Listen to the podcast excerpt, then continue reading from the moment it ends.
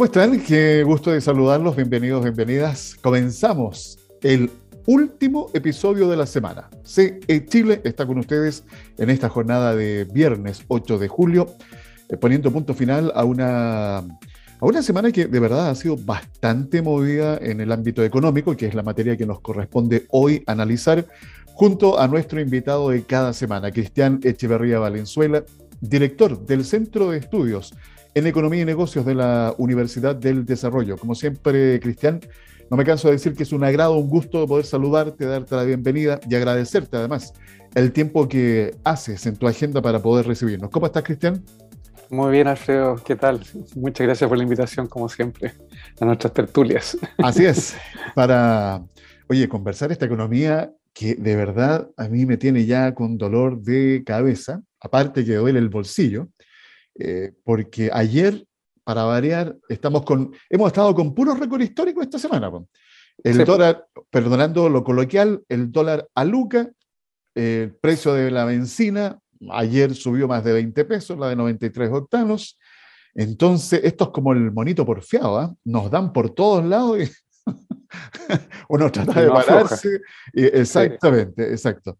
Eh, Cristian, comencemos con, por favor, el análisis de lo que está sucediendo hoy día con el dólar. Porque mira, eh, hay, como siempre, explicaciones, me imagino, que tienen que de alguna manera solventar, argumentar lo que está pasando con este precio del dólar que sigue disparándose, que hay factores, como siempre se suele escuchar, internos, locales y también internacionales.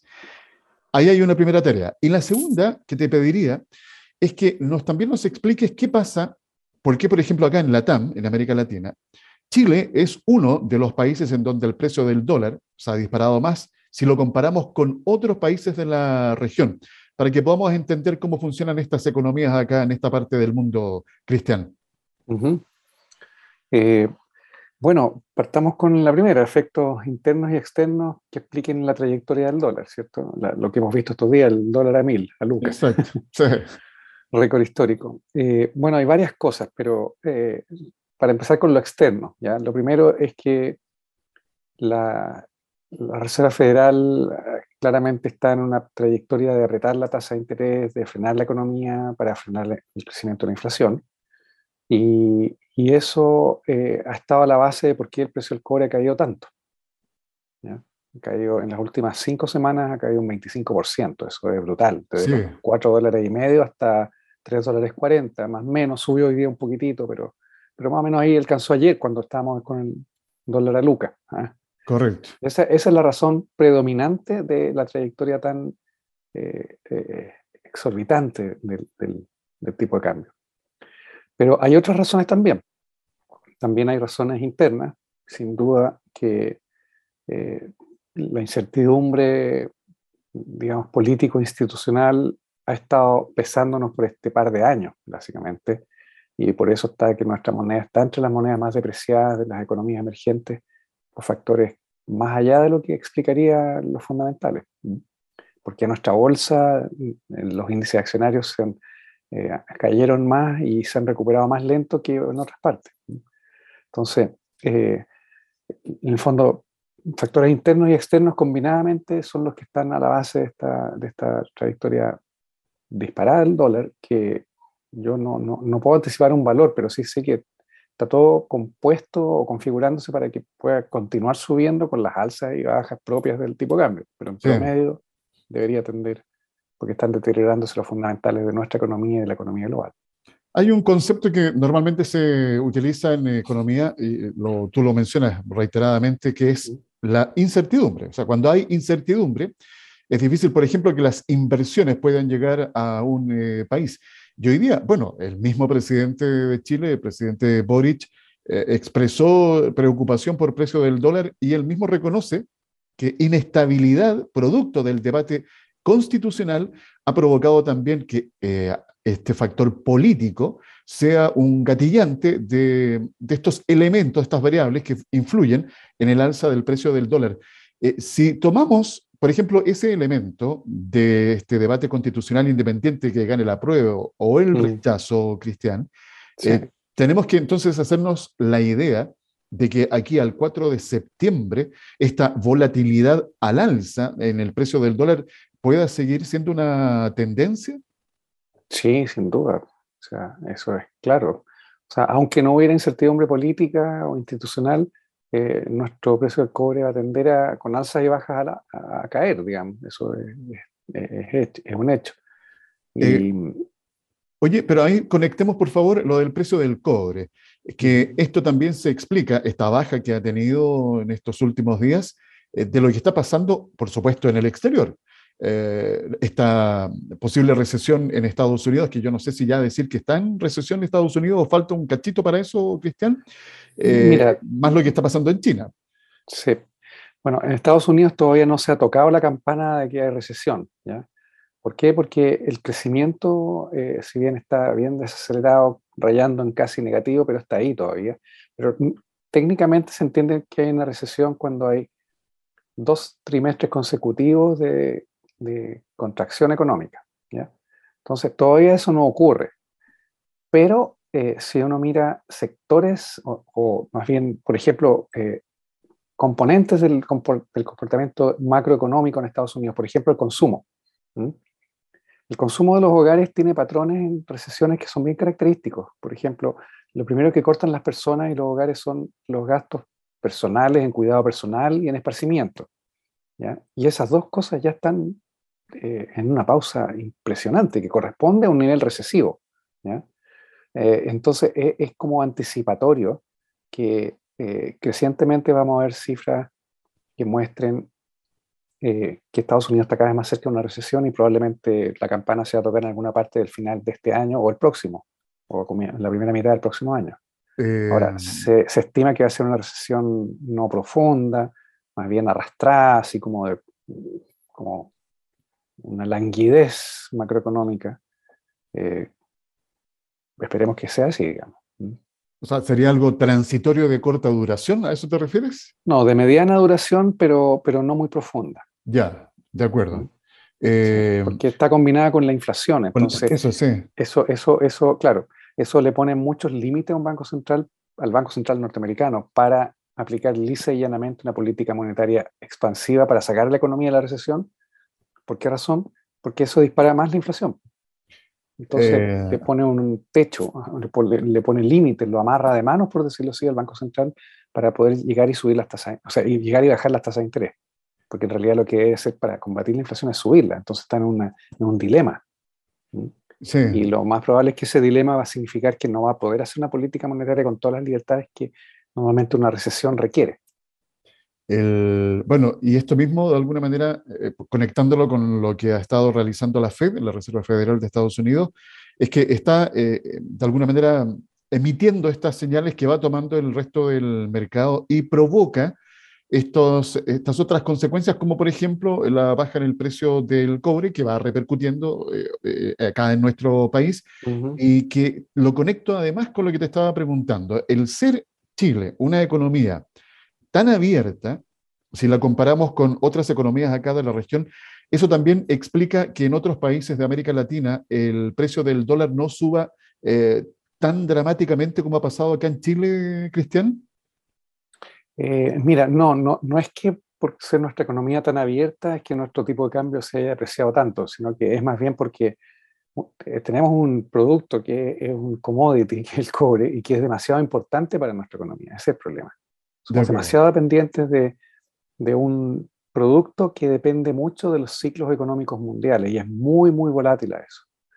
Eh, piensa que la mitad de lo que exportamos es cobre, así de simple. Exacto. Y directa e indirectamente la industria, toda la minería del cobre con todos los contratos y la contratación de mano de obra, insumos productivos, todas las subcontrataciones que existen, se estima que aproximadamente un 40% del Producto Interno Bruto de Chile está vinculado directa o indirectamente a la evolución del cobre.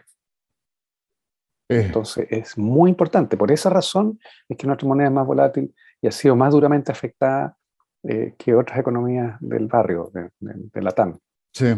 Bueno, de hecho, estaba leyendo que el peso chileno es, creo que la, dentro de las cinco monedas acá en la región más depreciadas en este último tiempo, Cristian.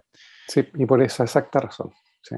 De acuerdo. Eh, oye, lo, no sé qué te parece, no sé si lo alcanzaste a, a leer, parte de lo que ha estado saliendo estos días en la prensa, justamente para tratar de mitigar el impacto en la población, sobre todo en los sectores más vulnerables, en la clase media, eh, lo que está sucediendo con eh, los precios en los distintos productos, uno de ellos, los combustibles.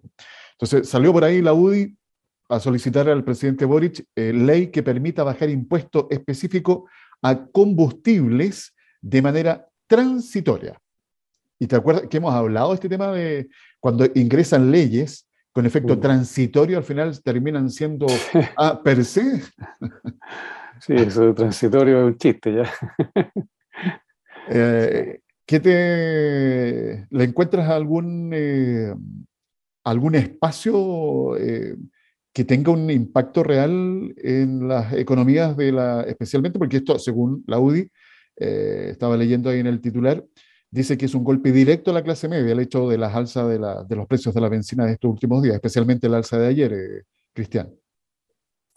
Mira, o sea, e, e, esa es, un ejemplo de una mala política, ¿ah? porque es bajar un precio ¿ya? para general, transversal, para todos, para los que necesitan y para los que no necesitan. Y los que no necesitan generalmente son grandes usuarios de combustible, de gasolina.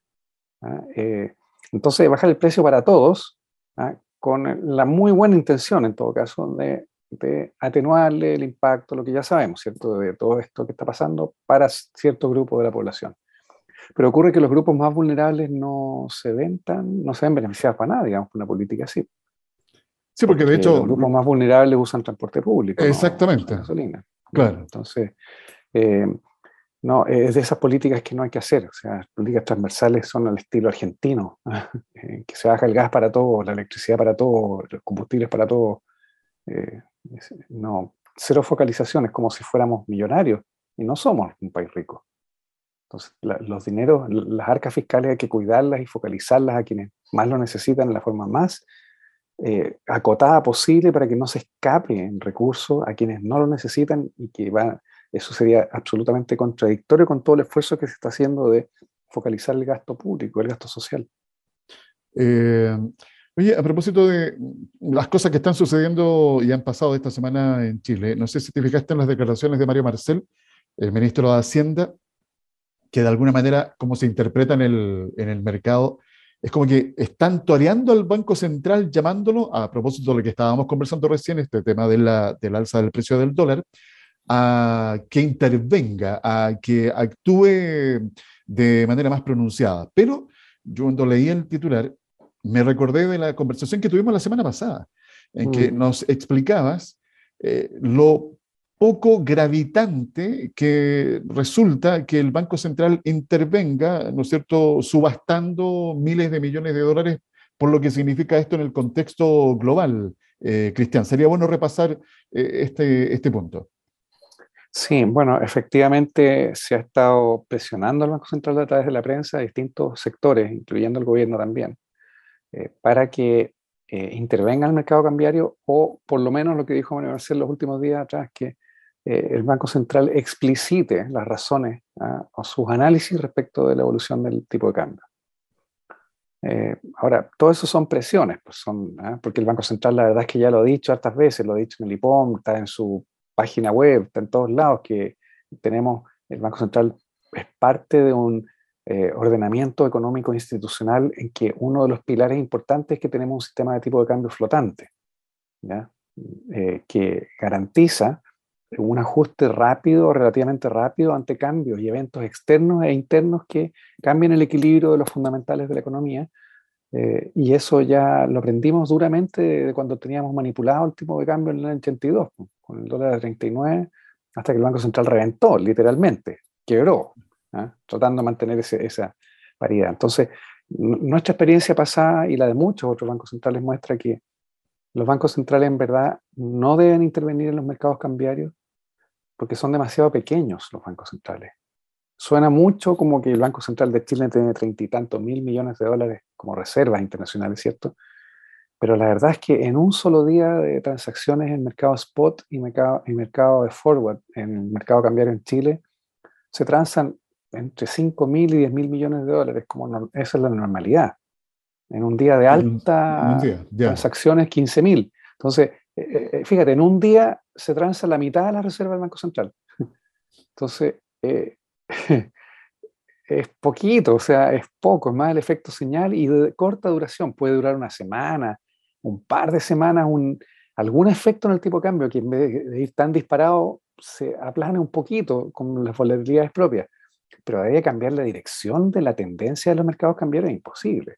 Entonces, en el fondo, la, historia económica muestra que los bancos centrales, cuando intervienen en el mercado cambiario, lo único que hacen es regalarle divisas para que las compren más baratas quienes están eh, demandando en exceso, que es, lo que lleva a que su precio suba. claro, exacto. Eh, entregarle en bandeja un activo valioso para que lo compren barato, no tan caro, porque igual lo van a comprar. Si la demanda por moneda extranjera cuando hay cambio en la dirección de los flujos de capitales es imparable. Eh, me quedo con un aspecto de lo que estamos conversando sobre lo que está sucediendo estos últimos días con el, eh, en torno al Banco Central. Eh, esto de la presión que se le haga al Banco Central, y aquí rescato un elemento que hemos conversado en algún minuto, que hay que valorar, yo creo que aquí se tiene que valorar sobre todo la independencia en el actuar del Banco Central, que no tiene que estar sujeto, por una parte, al gobierno de turno, eh, ni a otros elementos que de alguna u otra manera lo saquen de sus eh, objetivos de la, de la tarea que tiene que realizar el Banco Central con esa independencia que es tan importante que se siga manteniendo en este, este emisor, eh, Cristian. Sí, porque lo que pasa es que la independencia del Banco Central se interpreta a veces como que, ah, que el Banco Central es una república independiente, autónoma dentro del país, un poder propio que no nadie lo, y no es así. En verdad el Banco Central está regulado, se sujeta a reglas de la Contraloría, eh, paga impuestos, en fin, sujeta a todas las leyes de la República. ¿no? no es así, no es así la caricatura. Pero lo más importante es que los bancos centrales que preservan una autonomía e independencia en su toma de decisiones, eh, generan reputación y generan credibilidad. Y eso es lo más importante para un banco central. Más importante que la tasa de interés, más importante que la estabilidad financiera es la credibilidad y reputación. ¿Por qué razón? Porque los bancos centrales finalmente el uso de la palabra, de las declaraciones, de los comunicados, es la forma más efectiva de influir sobre los agentes financieros y los tomadores de decisiones, sobre el norte y la dirección que va a tener la política monetaria. Y, se acoplan, fíjate. En el caso de los bancos centrales creíbles, eh, los agentes eh, siguen esa direccionalidad. ¿ya? Cuando los bancos centrales pierden credibilidad, como por ejemplo el Banco Central Argentino en 2017, cuando debería, para haber seguido con el, programa económico de Macri, tendría que haber seguido subiendo las tasas de interés, pero vino una sequía y una especie de mini recesión por los problemas agrícolas y actuó populistamente el Banco Central y bajó las tasas de interés en vez de subirlas. En ese mismo instante perdió la fe de todos los inversionistas nacionales e internacionales operando en Argentina y se inició una fuga de capitales que llevó el peso argentino de 20 pesos por dólar a 60 pesos por dólar en tres meses. Estaba hablando de mayo, junio y julio del 2017. O sea, es un ejemplo, pero así prístino, transparente de qué es lo que pasa cuando un banco central pierde la credibilidad. Es decir, tira por la borda una economía, literalmente. Exacto. Eso es lo que pasó. Sí.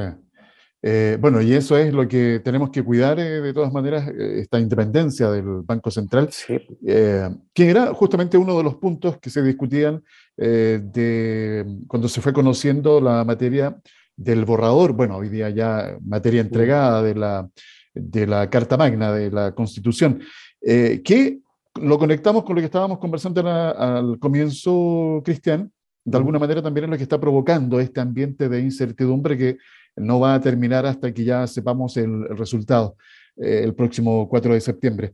Eh, sigamos con eh, números. La inflación, no solamente en Chile. Estaba leyendo un artículo que menciona que en la Unión Europea, o sea, los países de la Unión Europea en mayo anotaron, si la memoria no me falla, un 8,1% y en junio 8,6%.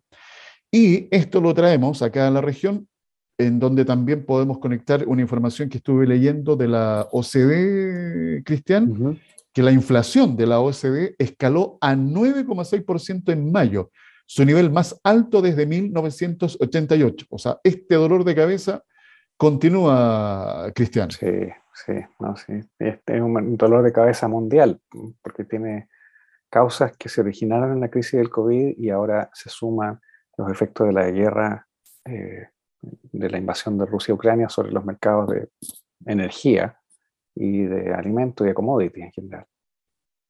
Em, ¿Qué podemos esperar acá en Chile y en el exterior que siga pasando en los próximos meses con el tema de la inflación, eh, Cristian? Mira, eh, mi perspectiva es que desafortunadamente que la inflación va a, continuar subiendo. Eh, no veo que vaya a frenarse rápidamente. Yo creo que más bien este año va a ser un año inflacionario hasta fines de año, si es que no rebalse hasta el próximo. ¿Y por qué razón? Porque todavía está por traspasarse los efectos de la fuerte alza de los aumentos en los precios de los combustibles, por ejemplo, a los precios usuarios en la gasolina todavía quedan meses para que siga subiendo, eh, a pesar de que el precio del petróleo internacional empezó a bajar desde los máximos que alcanzó post-invasión. Pero em, adicionalmente tenemos el efecto tipo cambio, que sigue subiendo y probablemente va a seguir subiendo con tendencia, de nuevo, con todas estas variabilidades, pero con tendencia en los próximos meses. Em, y eh, adicionalmente tenemos eh, que hay un mecanismo que no se menciona mucho porque está operando, silenciosamente que está presionando al alza los costos de producción de las empresas y que es el mecanismo de los reajustes salariales por la inflación pasada.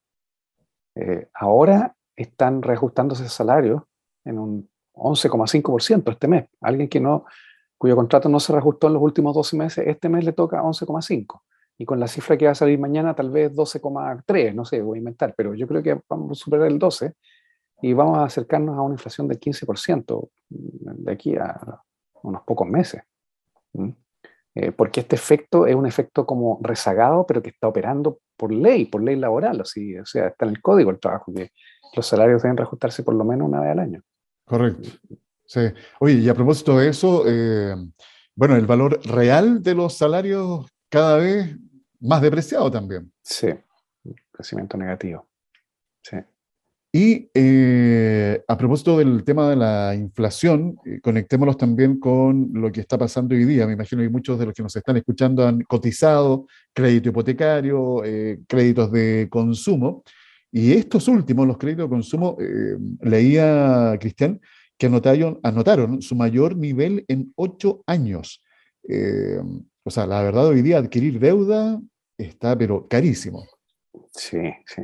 No, y y sube mes a mes con la, con la UF tanto. Eso presiona sin duda el flujo de caja de los hogares, porque los sueldos no se reajustan mes a mes por inflación pasada, están, como dije, eh, nominalmente fijos por un año para el 90 y tantos por ciento de los trabajadores en Chile.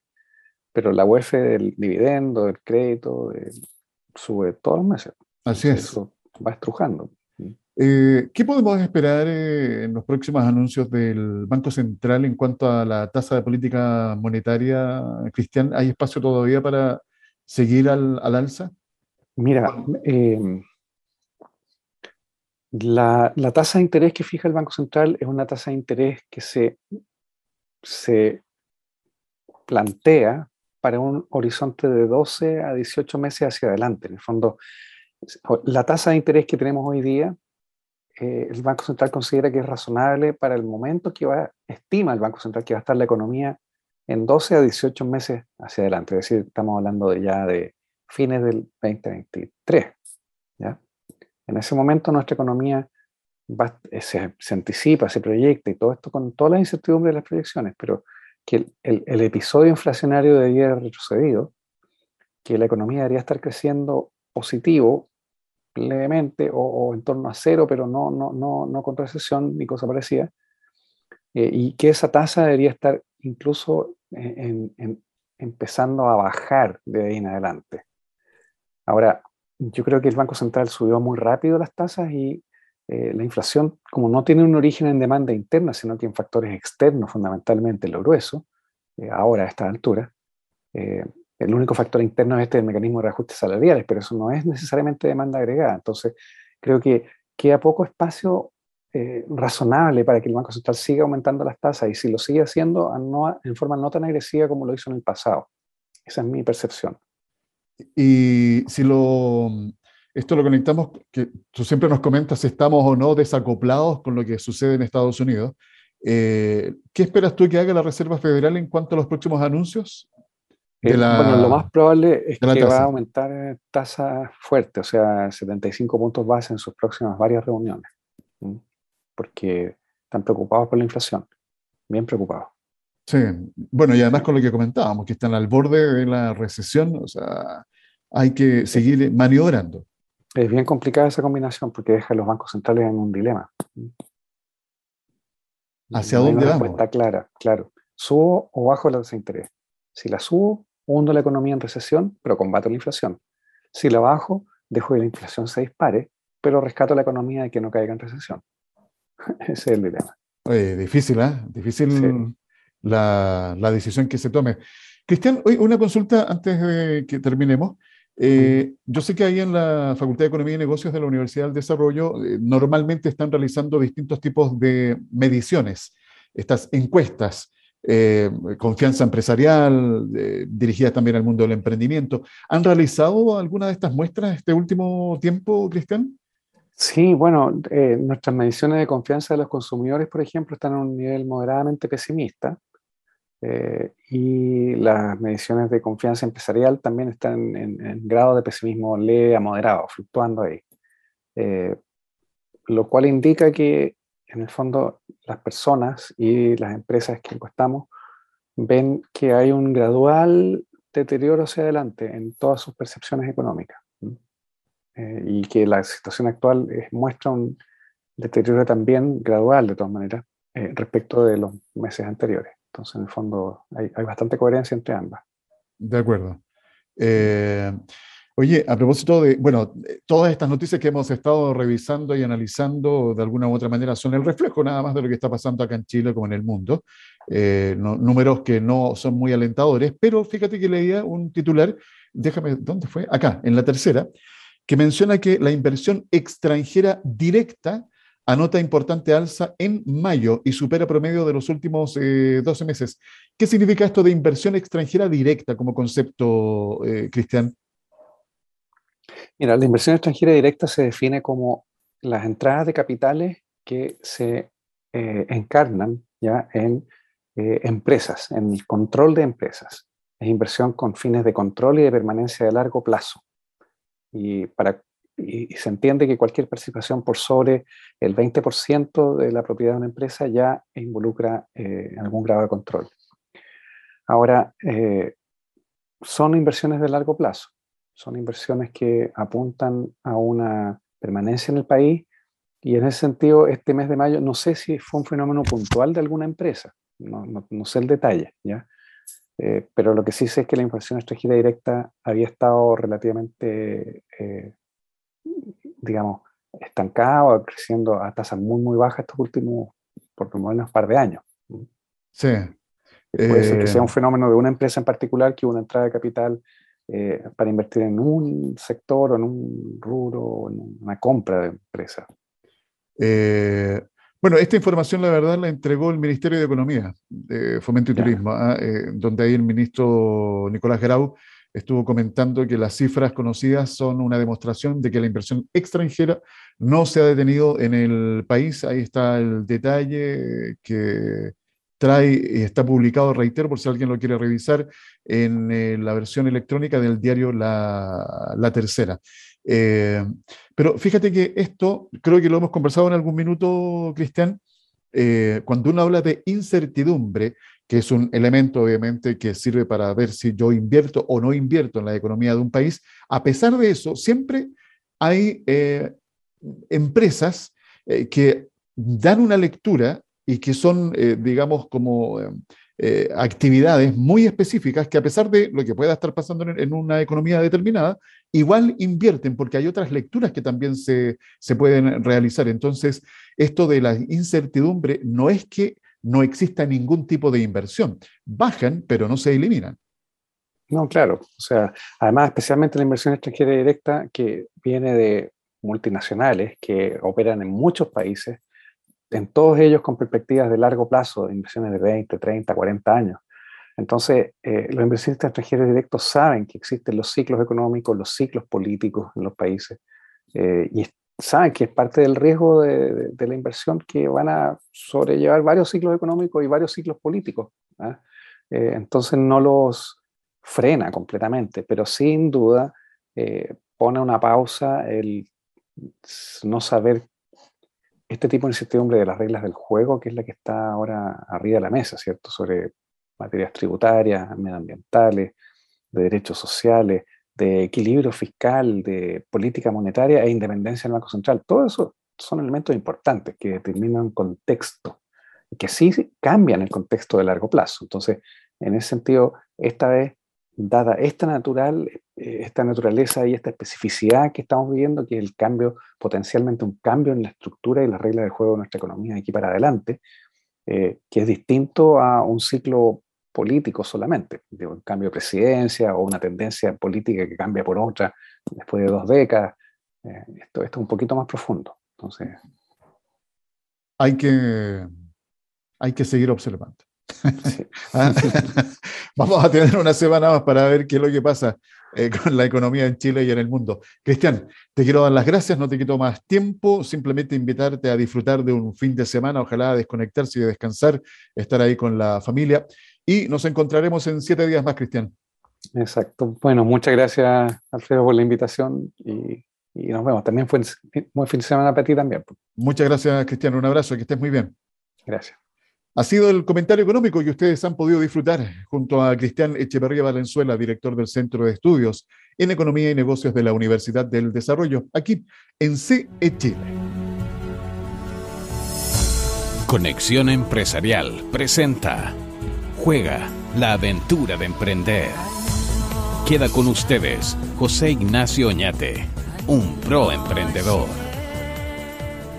En este momento nos llenamos de energía aquí en Conexión Empresarial porque estamos viviendo, jugando una aventura de emprender junto a José Ignacio Oñate. ¿Cómo estás, José Ignacio? Muy bien, Alfredo. Aquí viviendo la aventura que dices. Así es, y tenemos que vivirla intensamente cada día. Hay una situación que es bastante propia de nosotros. ¿eh? Cuando nos enfrentamos a tomar una decisión y queremos adosarle esa decisión a un tercero, mm. para que después cuando esa decisión no resulte, oye, no, él tomó la decisión. Si resulta, la hacemos propia. ¿Es muy común hacer ese juego? Absolutamente, absolutamente. Fíjate que ahí perdemos todo el poder. Porque el gran punto es el siguiente. ¿Yo elijo elegir o elijo que elijan por mí? ¿Qué quiere decir esto? En definitiva siempre estamos eligiendo. En definitiva, si realmente te paras en tu poder y quieres conducir tu vida, requieres entender que las elecciones son siempre tuyas. Elijo que elijan por mí o elijo directamente elegir pero al final del día elijo. ¿Por qué es tan importante esta distinción? Porque de alguna forma nos permite tomar el poder, no ser víctima de la situación que no nos gustó. Por ejemplo, como decías tú, si en algún momento alguien es culpable de una situación, la primera pregunta que yo me tengo que hacer es, ¿yo elegí elegir? ¿O elegí que esta persona que estoy culpando eligiera por mí? Si yo caigo, eh, me cae la teja, me cae el quebrazo, como dicen, de que yo elegí que eligieran por mí, tengo el poder, dado que elegí que eligieran por mí, tengo el poder de intervenir en esa situación y puedo conducir mi vida, puedo conducir mi negocio. Pero si pienso que el otro simplemente fue y tomó acción y no tiene nada que ver conmigo, paso a ser víctima de esa situación que no me agrada. Entonces, elegir, elegir o elegir que elijan por mí me da el poder de decir, puedo transformar la situación en la que me siento atrapado. Puedo transformar a un nuevo nivel lo que hoy día estoy viviendo. Esa es la gran gracia de la elección. Entonces, mi invitación es que sigan un patrón que tienen los emprendedores de éxito. Siempre, siempre se hacen cargo de sus elecciones, incluso de aquellas que han tomado partes de sus equipos de trabajo o su cliente, porque cuando no les gusta dicen, en algún momento elegí que mi cliente o mi equipo de trabajo eligieran por mí. y se paran en su poder y dicen, si he elegido esto, me hago cargo y tomo acción, pero no soy víctima de la situación. Esto permite que conduzcan sus negocios a un nuevo nivel y al éxito. Siempre aprendiendo, siempre incorporando nuevos conceptos. Gracias José Ignacio y que tengas un espectacular día. Gracias, te mando un abrazo, mucho éxito y que tengas una aventura sin límite el día de hoy. Conexión Empresarial presentó Juega la aventura de emprender.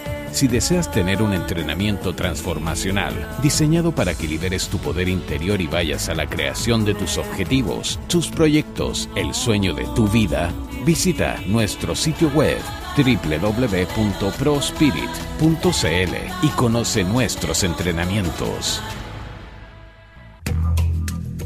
Conexión Empresarial está orientado a la economía, emprendimiento, las finanzas y negocios colocando cada día temas de interés al alcance de todos.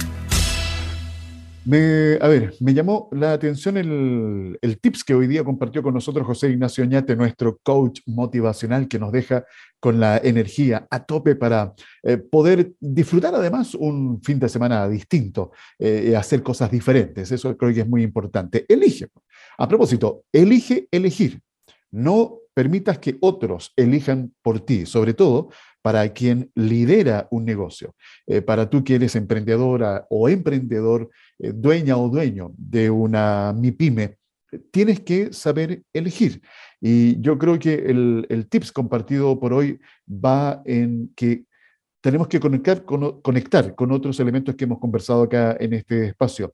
Mientras mayor información yo tomo, mientras también más escucho a mis colaboradores, son insumos, informaciones eh, que me van a ayudar a elegir eh, de manera acertada. Así que creo que de alguna u otra forma, siempre ustedes tienen que estar conectando cada tips, cada elemento que vamos compartiendo aquí en este espacio para que, obviamente, vayan tomando las mejores decisiones para su negocio. ¿ya? En los minutos que me quedan, voy a aprovechar de repasar algunas informaciones me parecen bastante relevantes. Recuerden que hay algo importante eh, que se está realizando en torno a la reforma tributaria. Y fíjense, atención aquí, las pymes, porque las modificaciones en la reforma tributaria ¿Cómo podrían influir en las pymes? Las autoridades dieron a conocer algunos anuncios en relación con el texto que se va a discutir en el Congreso. Yo aquí voy a hacer un, resumen sobre los principales aspectos. ¿Qué cambia y qué se mantiene para las pymes en esta reforma tributaria? Nuevos emprendimientos. Aquellas empresas que se comiencen a crear podrán optar a un crédito especial de IVA por el primer año de sus operaciones. Este crédito será equivalente al 100% del impuesto determinado por los primeros tres meses, de un 50% por los segundos tres meses y un 25% por los siguientes seis meses. Segundo aspecto, inversión I más D. Un 35% del gasto en este ítem podrá ser utilizado como un crédito contra el impuesto de primera categoría. Además, si la pyme tiene un resultado anual negativo y ha invertido en esta área de I+D, el crédito será reembolsable funcionando como un subsidio directo. Tercer aspecto, fomento a la inversión en capital de riesgo. Se mantendrá la exención del impuesto de primera categoría a aquellos fondos de inversión privados con o sin participación de Corfo, cuya política de inversión sea el capital de riesgo. Esto permitirá a las pymes acceder a financiamiento que permita su crecimiento y mayor rentabilidad. Cuatro, o cuarto aspecto, deudas tributarias. Las pymes van a poder acceder a una tasa de interés rebajada de 1%, la normal es de 1,5%, y además cuando realicen convenios de pago por hasta 12 meses, las cuotas del convenio no serán sujeto de interés. 5. Régimen de integración. Para las pymes, se mantendrá este régimen, es decir, con una tasa de 25%, que podrá usarse como crédito contra el impuesto global complementario de los socios. Sexto, pyme transparente. Seguirá rigiendo el beneficio que permite a los contribuyentes eximirse del impuesto de primera categoría, tributando directamente en el global complementario. ¿Ya? Estos son los principales aspectos, reitero, de lo que, eh, cómo influiría positivamente esta reforma tributaria para las pymes. En todo caso, eh, siempre es bueno que ustedes conversen con su contador para que les vaya explicando en detalle qué significa cada uno de estos puntos que yo les acabo de mencionar. También quiero contarles Conversaba con Cristian Echeverría en el, comentario económico, cuando hay estos ambientes de incertidumbre, cuesta que llegue inversión. Pero fíjense que los inversionistas ángeles, eh, yo creo que han desatado un boom en estos tiempos de incertidumbre. La alta tasa de interés, inflación y dólar, cada vez más encumbrado, han sido los factores para que se potencien otro tipo de inversiones, como por ejemplo en startups. El panorama actual, con esta incertidumbre política y económica, y con estos elementos que le acabo de mencionar, como la inflación, el precio del dólar, han provocado que los ojos de los inversionistas apunten a nuevos y distintos rubros. Una de las que más ha tomado fuerza desde la pandemia ha sido la opción de invertir en, eh, startups, es decir, ser un inversionista ángel. Se cree que para eso se necesita una importante suma de dinero, pero la verdad es que con solo 500 mil pesos ya puedes ser un inversionista.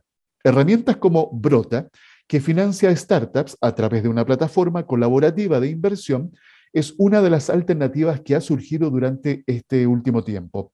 Según el director ejecutivo de la plataforma, José Antonio Berríos, este es un concepto denominado crowdfunding o financiamiento colectivo. Este proceso permite que, por un lado, las startups puedan acelerar y escalar sus compañías, mientras que las personas pueden desde 500 mil pesos co-construir las empresas del mañana, siendo inversionistas ángeles, accionistas y embajadores de las mismas. Sin embargo, una de las preguntas que surgen es ¿por qué invertir en startups? Ante esto hay mucha teoría al respecto, pero la práctica y el especialista asegura que en momentos de incertidumbre económica y social, las startups, al ser más dinámicas, son más flexibles y hábiles para sortear mejor cualquier contratiempo. Hay muchos aspectos, pero el que más eh, me convoca tiene que ver con poder conectar y ser partícipe directo del propósito de startups con impacto social o medioambiental. En otras palabras, puedes construir compañías que tienen alguna afinidad contigo, que resuelven alguna problemática que a ti también te duele o te encantaría resolver, y qué mejor que ser parte de la misma startups. Si le va bien, a mí también, agrega Berrios. Así que ahí hay una, un nicho que si a ti te interesa invertir, puedes explorar. ¿De acuerdo? Y finalmente les quiero contar que Jump Chile este programa que impulsa los emprendimientos de universitarios extiende sus eh, postulaciones. El programa de aceleración desarrollado por el Centro de Innovación de la Universidad Católica, en alianza con el Banco Santander, extendió su proceso de postulación hasta el próximo 15 de julio. La iniciativa Jump Chile es una invitación abierta para que estudiantes de educación superior puedan concretar sus ideas de negocios con la financiación que ofrece el programa. Los jóvenes emprendedores que participen del programa podrán obtener financiamiento para desarrollar su idea de negocio. La edición 2022 de Jump Chile cuenta con un presupuesto de 30 millones de pesos para repartir. Vale destacar que esta convocatoria es un llamado a nivel nacional. Podrán participar estudiantes emprendedores de universidades, institutos profesionales y centros de formación técnica. La coordinadora del Centro de Innovación UC, Claudia Señartu, señaló que este año vamos a repartir 30 millones de pesos entre los ganadores. El primer lugar se lleva 10 millones de pesos, el segundo 6, el tercer lugar 4 y tenemos tres premios adicionales de 10 millones de pesos valorizados. Sañartu explicó que los emprendedores universitarios pueden presentar cualquier tipo de proyecto de cualquier área, industria, cualquier tipo de proyecto se puede postular acá en Chile. Estamos abiertos a cualquier alternativa, añadió la coordinadora del Centro de Innovación UC. De todas maneras, la idea es presentar alguna iniciativa que contribuya con una solución al actual escenario social y económico. Y rápidamente eh, comentarles que Jam Chile es un programa que acelera ideas de negocios que ayudan a estudiantes universitarios a identificar problemas y oportunidades y así transformarlas en modelos de negocios. En el portal se menciona que el programa ya cuenta con 13 ediciones. Jam Chile se ha posicionado como el mayor programa nacional de emprendimiento universitario eh, del país y Latinoamérica. Para, para, para postular, bueno, es cosa de que vayan a Jam Chile y también a www.santanderx.cl. ¿Ya? Recuerden, esa es la invitación entonces y se extiende el plazo de postulación hasta el 15 de julio. Y reitero, el sitio web, me equivoqué, es santanderx.com. ¿De acuerdo? Ahí estamos. Bien, me comienzo a despedir deseándoles que tengan un espectacular, increíble fin de semana. Pásenlo bien, disfruten. Nos encontraremos el próximo lunes con otra, con otra edición, con otro episodio de CE Chile. Los dejo con un abrazo fraternal y que tengan una muy buena jornada. Conexión Empresarial es creado para optimizar las relaciones comerciales, impulsando la accesibilidad, la comunicación y dando apoyo permanente a las empresas en su proceso de modernización y de incorporación tecnológica.